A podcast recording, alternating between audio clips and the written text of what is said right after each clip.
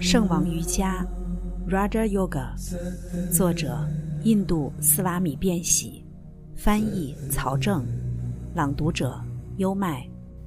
第二部分，第一章，第十八小节。还有另一种三摩地，通过持续的修行，停息所有的心理活动而获得。在这种三摩地中，契达只保留未显化的印记。这即是完美的超意识的无余三摩地，即这是一种给予我们自由的状态。第一种状态有寻三摩地，不会带给我们自由，不会解放我们的灵魂。一个人可以获得所有的力量及所谓的神通，但会再次陷落，除非灵魂超越三德，否则没有任何获得解脱的保障。看起来方法很简单，但要做到这一点并不容易。方法是冥想心意本身，不管念头飘到哪里，你都要击倒它，不要让任何念头溜进心意中。如此这般，就可以让心意完全放空下来。当我们真的可以做到的时候，这一刻我们就获得解放。一个没有经过训练。也没有任何准备的人，试着让他的心意放空时，他们也有可能获得成功。只不过他们只是用达摩那无知之物遮蔽了他们自身。这达摩使得心意迟钝、愚笨，并且使得他们误以为他们达到了心意的空无。为了能够真正做到这一点，就要呈现出最大的力量、最高的控制。达到这一无想状态、超意识状态时，就获得五种三摩地。五种三摩地意味着什么？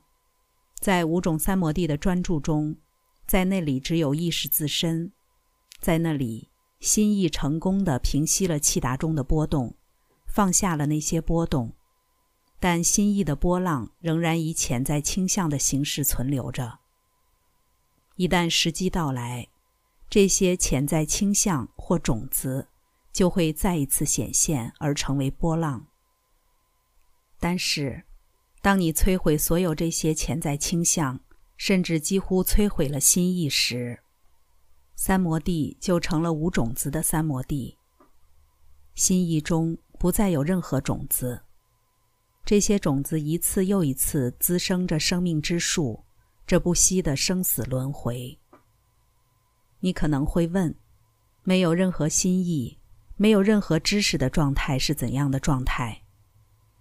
与超知识相比，我们称为知识的那种状态，只是一种较为低等的状态。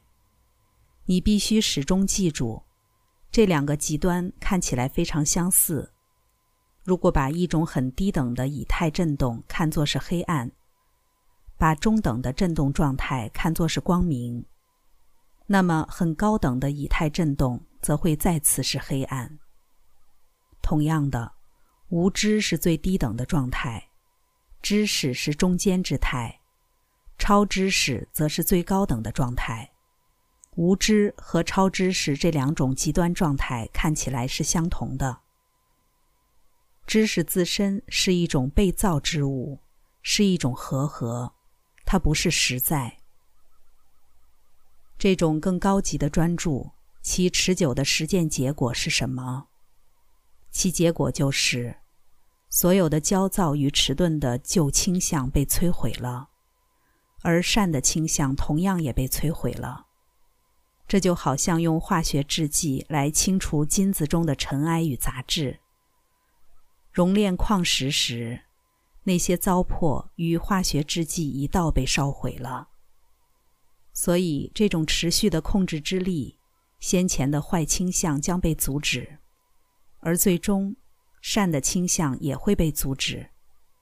善恶倾向互相抑制，为留下无所不在、无所不能、无所不知的灵魂，在其自身的荣耀中，而不再被善恶所染。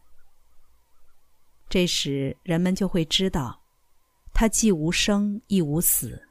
既不需要天，也不需要地。他会知道，他既未来也未去，唯是三德运动着。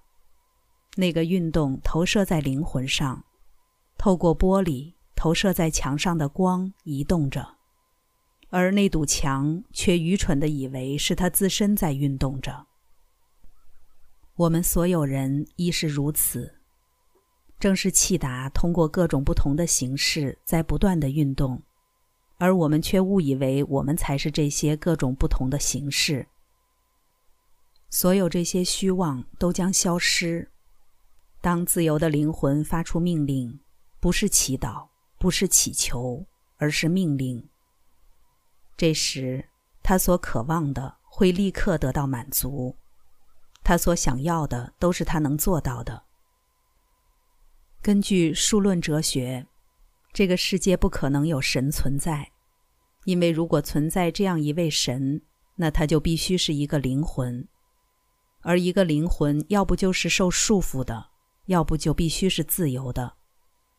被三德束缚或控制的灵魂如何能够创造？他自身就是一个奴隶。另一方面，一个自由的灵魂为何要创造并操控万物呢？他没有任何欲望，所以他就不可能有任何创造的需求。其次，数论声称，神的理论是不必要的。三德解释所有一切，任何一位神，它的作用是什么呢？但是加毗罗教导说，存在许多灵魂，尽管许多的灵魂几乎已经达到了完美。但因为他们不能完美的弃绝所有的力量，因此他们仍是不合格的。他们的心意暂时消失在三德中，作为三德之主，他们又重新浮现。这样的神人是存在的。数论说，我们应当成为这样的神，即成为《吠陀经》中提到的神。实际上，这些神是这些自由灵魂中的某一位。除了他们，并不存在一位永远自由并被祝福的宇宙创造者。从另一方面来讲，瑜伽士说，不是这样。上帝是存在的，在所有灵魂中，有一个独立于其他所有灵魂的大灵魂，他是所有创造的永恒之主，他永远自由。他是所有老师的老师。瑜伽士承认，书论所称的那在三德中聚合的神也同样存在，不过他们只是不完美的瑜伽士。但尽管如此，除了暂时还没有获得彻底解脱的目标外，这些瑜伽士依然是宇宙之部分的统治者。刚才带来的是圣王瑜伽。第二部分，第一章，第十八小节，还有另一种三摩地，通过持续的修行，停息所有的心理活动而获得。在这种三摩地中，气达只保留未显化的印记。变喜其人以及变喜这一版本的瑜伽经，在近代史上最具世界影响力。并且，这是一位生命的觉悟者，瑜伽哲学的大成就者。跟着优麦，带你不走寻常路的看世界。